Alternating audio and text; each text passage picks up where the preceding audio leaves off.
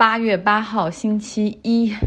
理论上来说，一周后的今天，我应该就到韩国了，开始我的亚洲之旅。那现在其实日本和韩国的签证我也都拿到了，但我也不能说这个行程就百分之百的什么板上钉钉，因为现在开始研究东亚这两个国家的防疫政策，你会发现也很复杂。比如韩国要求起飞之前你要做一次检测，抵达之后二十四小时之内再做一次检测，然后还有一个专门的 APP 叫什么？Q code，然后你要上传这些东西。日本呢，则要求起飞之前七十二小时做检测，抵达之后要密切观察，也需要下载一个 APP 叫 My SOS，要求助的感觉。也就是说，假如感染了，你最后自行隔离的时候，不会有人把你关在酒店里。有关部门是通过这个 APP 进行视频的咨询和监控。其实，在欧美这边跨国啊，坐飞机已经不需要检测报告的时候，有的时候你还需要去检测，然后还需要下 APP，会让人有点发懵。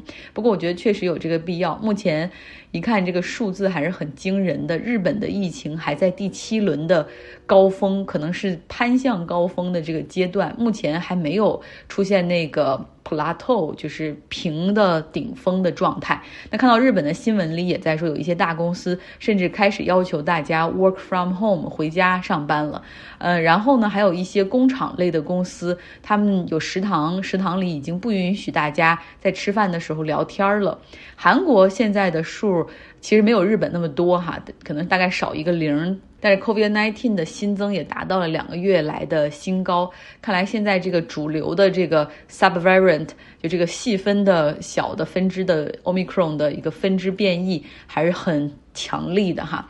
嗯，然后你我能够感觉到这两个国家他们的那种纠结之处，既不能够像欧美一样啊不管不顾彻底放开，也不可能像中国一样完全的强力的去啊动态或者静态的管理。总之就是在这个两种状态之中，你看左右摇摆，所以我就是很担心，在这个过程之中会不会某某一天抽风了，政策忽然转向哈。像韩国呢，他们开放了旅游签证和商务签证。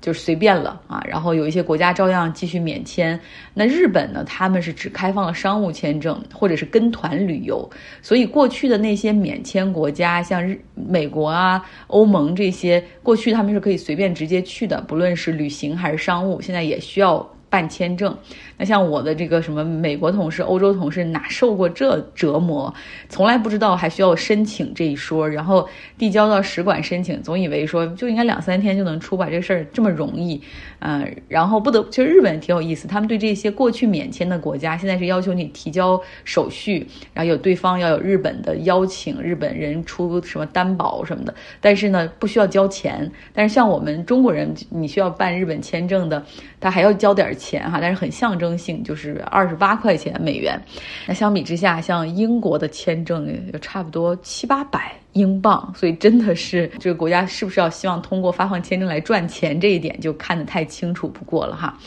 而且现在又是夏季休假高峰，所以像葡萄牙的这个日本使馆这边，最后就是说可能要三周、四周才能办下来，然后他们就慌了，马上又赶紧给我们强大的日本客户打电话，然后他们又催使馆加急，可能勉强可以在起飞之前拿到签证，所以这中间又多了一层不确定性。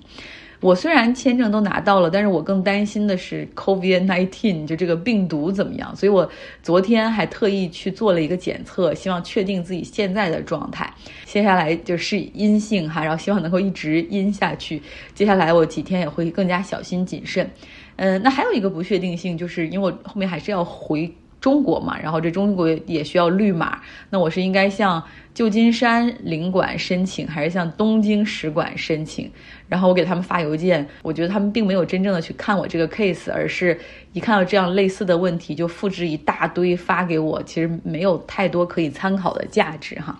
嗯，保险起见，肯定是两边都申请那个什么绿码，然后才比较合适。但说起来。容易做起来其实很难的哈，因为要求嗯，这个拿到这个绿码是希望去说两天去两个不同的机构、不同的实验室去检测，你不仅要看那个资质的问题，而且真的还要花很多钱。所以我现在理解朋友们在国内的那个状态，就是要么就是刚做完呃核酸，要么就是准备去核酸的路上，这可能是我最近一周的一个状态。好好好，不说这个哈，来说新闻，免得我节目失去了这个新闻的。特质，今天我们要来聚焦一下加沙地带的冲突，有点像新闻联播后五分钟的感觉哈。加沙地带这个地方其实并不大。它宽只有十公里，长只有四十一公里，但它我相信它是这个世界上可能发生冲突最密集的一个地方。这个地方生活着二百一十万的人口，也是这个世界上人口密度最高的地区之一。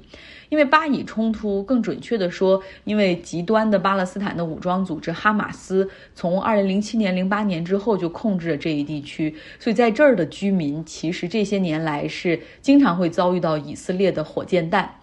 然后他一发火箭弹过来，比如说哈马斯他们就会反击，来来回回的就会造成很多的伤亡。最近连续三天又有一连串的交火，其实是造成了四十四名巴勒斯坦人死亡，其中包括十五名儿童。在以色列国土范围内，只是一些少量的轻伤，是为了躲避流弹然后造成的。所以你能看出双方的这样的一个差距。那这次以色列呢对加沙地带开火，并不是因为哈马斯，而是因为另外一个激进的武装组织。是巴勒斯坦伊斯兰圣战组织，他们的简称是 PIJ。那这是加沙地带的第二大武装组织，就是他们跟哈马斯不是一伙的哈。以色列对这个地区发起了有目的的打击，就是要针对这个 PIJ 这个组织，然后也确实打击了他们的基地、兵工厂。然后他们这个 PIJ 这个组织，它没有哈马斯那样的远程火箭弹，更多的是一些小型的武器。然后他们也进行了部分的反击。啊，这个 PIJ 这个组织，它和哈马斯一样，是反对一切形式的和以色列的和平谈判。像我们看过那本书《阿拉伯人的征服和革命》，呃，那本书里面其实就谈到了说，呃，在这些极端的这种。巴勒斯坦的武装人士眼中，这个土地上就不存在两个国家，只有巴勒斯坦一个国家。他们要回到的不是什么六日战争之前，而是以色列建国之前，哈，要让这片土地上以色列这个国家彻底消失。就是你感觉到他们设置了一个非常不切实际的目标，然后但是他们却在为这个目标去用一切努力手段，不在乎牺牲，然后志在铲除以色列这个国家。就这种初心保持着，七十年前、八十年前，但是他们却真的不太切实际，因为他们所要对抗的这个对手是一个情报工作做到连美国人都很佩服的一个国家。然后，另外这个国家所拥有的武器装备，什么铁穹以及这种核武器，在中东地区这个武力方面绝对是第一位的哈。你说你怎么去把这样的一个强大的对手从地图上铲除，这就不太现实。那这个 PIJ。巴勒斯坦伊斯兰圣战组织，他们创立于一九八一年，创立者呢是逃亡到了埃及的巴勒斯坦人，然后他也是。就它和哈马斯之间有很多相似之处哈，但是他们的整体规模要远少于哈马斯这个武装。然后他们这两个组织的相同之处都是受到了伊朗的资助，呃，在金钱上和武器上都资助。但是因为这两个组织他们是两个不同的机构嘛，所以这个 PIJ 的存在有的时候会削弱哈马斯在加沙地带的一个权威性。那这次呢，以色列对于 PIJ 发起了定点的火箭弹的袭击，那哈马斯并没有出手相助。没有发火箭弹实施报复，哈，呃，反倒是出来敦促说，PIJ 你应该接受埃及的调停，接受停火协议。当然，目前这个停火协议是达成了。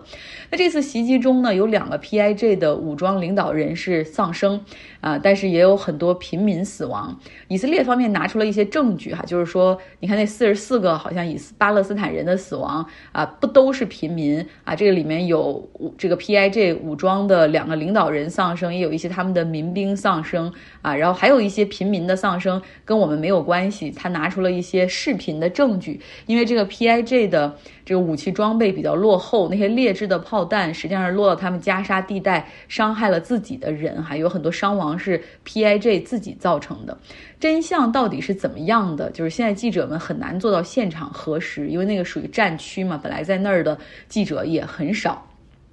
那这个新闻讲到这儿，其实有几点哈需要额外注意一下。第一点就是我们看一下其他阿拉伯国家的一个反应。其实我们在看那本书的时候，更多的一个感觉就是说，其实阿拉伯世界他们在巴以问题上。从来都不是铁板一块儿，在这个巴勒斯坦的问题上，各个国家有自己的利益，有自己的小九九和算盘。那到现在更是如此哈，在经济利益的驱使之下，越来越多的阿拉伯国家已经或者准备和以色列邦交正常化。这句话用说人话的方式，就是准备正式建交。那所以说，已经建交的就邦交正常化的国家。大部分对这一次袭击只是轻微的表示啊，很担忧，concerning，然后怎么怎么样。只有巴林一个哈，就是建了交的国家出来谴责。那与以色列可能很快就会外交关系正常化的沙特，他们是带头谴责哈，但只是带头谴责，仅此而已。那最近你看到一搜这两个国家的关键词，其实最热乎的新闻，甚至不是这个谴责，而是沙特允许以色列的航空飞越它的领空。然后是不只是一架哈，是很多架，这是第一个需要注意的地方。第二个需要注意的地方就是以色列国内，其实他们现在的情况还是比较微妙的。之前我们说了，那个八个政党阻隔的那个联合政府不是黄摊儿了吗？那目前是一个看守内阁的状态。十一月份，以色列将举行。这多年来的第 N 次大选，哈，可能两年内的第四次还是第五次，我都不记得了。就 lost track，呃，这又一次大选。那目前呢，看守总理是拉佩德。他是一个中间党派的领导人，一直是被内塔尼亚胡这个利库德所抨击为，就是说他对于巴勒斯坦这边太软了。如果你们选他的话，实际上是把这个以色列未来置于一个危险之中啊。然后他也比较被动啊，因为他一直就是还倡导的这个 two state solution，就认为这个土地上是可以存在两个国家等等。那所以说，我们看到这一次拉佩德，他实际上是通过情报部门提供的精准信息，下令对于加沙地带进行了连续三天的空袭，严重打击了 PIJ 这个武装。那被认为是对接下来即将举行的以色列大选提升了人气。同时呢，你看到他也很有很有这种手腕儿哈，然后很懂得怎么样去。去拉拢其他的党派，因为以色列这个政坛，我们也说了，没有一个党派能够获得超过五百分之五十的选票，所以最终是看你的人缘儿能够拉多少人和你一起阻隔。所以他没有独揽功劳哈，这个拉佩德还和其他跟他阻隔、目前阻隔的这个领导人，也就是其他做部长的人啊，大家一起出来发布会，然后大家互相称赞等等。在这个过程之中，我们看到的实际上是呃巴勒斯坦，也就是加沙地带这一边。以及以色列巨大实力差距之下所造成的残忍的不公正，哈，那你看这边以色列，它只不过是为了政治资本和选举，就可以轻而易举地发动这种呃定点的所谓袭击啊，造成四十多个巴勒斯坦人死亡，其中有极端武装，但至少有十五个孩子是无辜的生命，对吧？然后还有一点我想讲，就是。在加沙地带这个地方的状况，加沙地带是有两百万人生活在这儿，其实仅有百分之十的人有正常的这种清洁的饮用水，呃，然后百分成年人中百分之四十多是失业的状态，主要的收入来源是农业，还有就是国际社会的援助。在加沙地带这个并不大的区域内，实际上是有多个联合国的难民营。然后百分之六十八的人是没有稳定的粮食的。那加沙地带，如果你在地图上看的话，它一侧是埃及，然后一侧是大海，剩下的就是和以色列接壤的部分，全部是被封锁的。那种封锁是用混凝土建了墙，然后有警戒线的，然后还有这个以色列军队巡逻。想要出去的话，需要通行证。然后要通过以色列这个军队设置的什么过境点来接受检查。巴勒斯坦它的国土实际上是被以色列严重分割的。你看约旦河西岸和东耶路撒冷，名义上都还是巴勒斯坦的土地，但是实际上都是在以色列的控制之下。所以，如果加沙地带的人哈，作为巴勒斯坦人，他希望去耶路撒冷朝圣，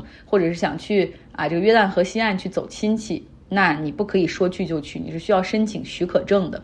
那也要也要接受以色列这方面的一个安全检查。那对于在海上和空中，实际上也是有以色列的军队的这种封锁。所以这时候有时候我就很奇怪哈，像这个加沙地带的，不论是哈马斯还是这个第二大的武装 PIG，他们那些武器到底是怎么运进来的，就是很神奇。那现在想想，难道只有是从埃及这边弄过去的？嗯，不论是哈马斯还是。P.I.G 这个武装，他们最开始受的这个缘起都是穆兄会，就是穆斯林穆斯林兄弟会的这个这个这个缘起哈，他们都是原来这种网络之下发展出来的极端组织。那可能埃及这边的穆兄会比较强大，然后穆兄会整体上和伊朗的关系又走得很近等等，所以有的时候你从这些角度的考虑的话，你会觉得就是以色列一直对伊朗保持着那么高的警惕性，其实是有道理的哈。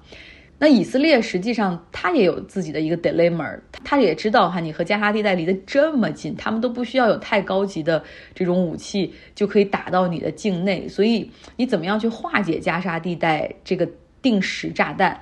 也知道如果强压之下，那你要么就有这种人道主义的危险，要么你就会实际上把这个区域里的更多人逼向极端的伊斯兰武装组织，其实这并不利于未来的发展。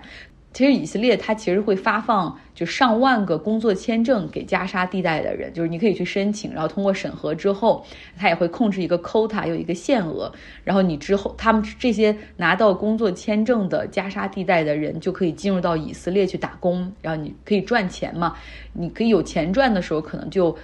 那种极端思想就不会那么去侵染他们哈。我不知道在我们有生之年。就加沙地带巴以冲突的这种问题到底能不能够解决？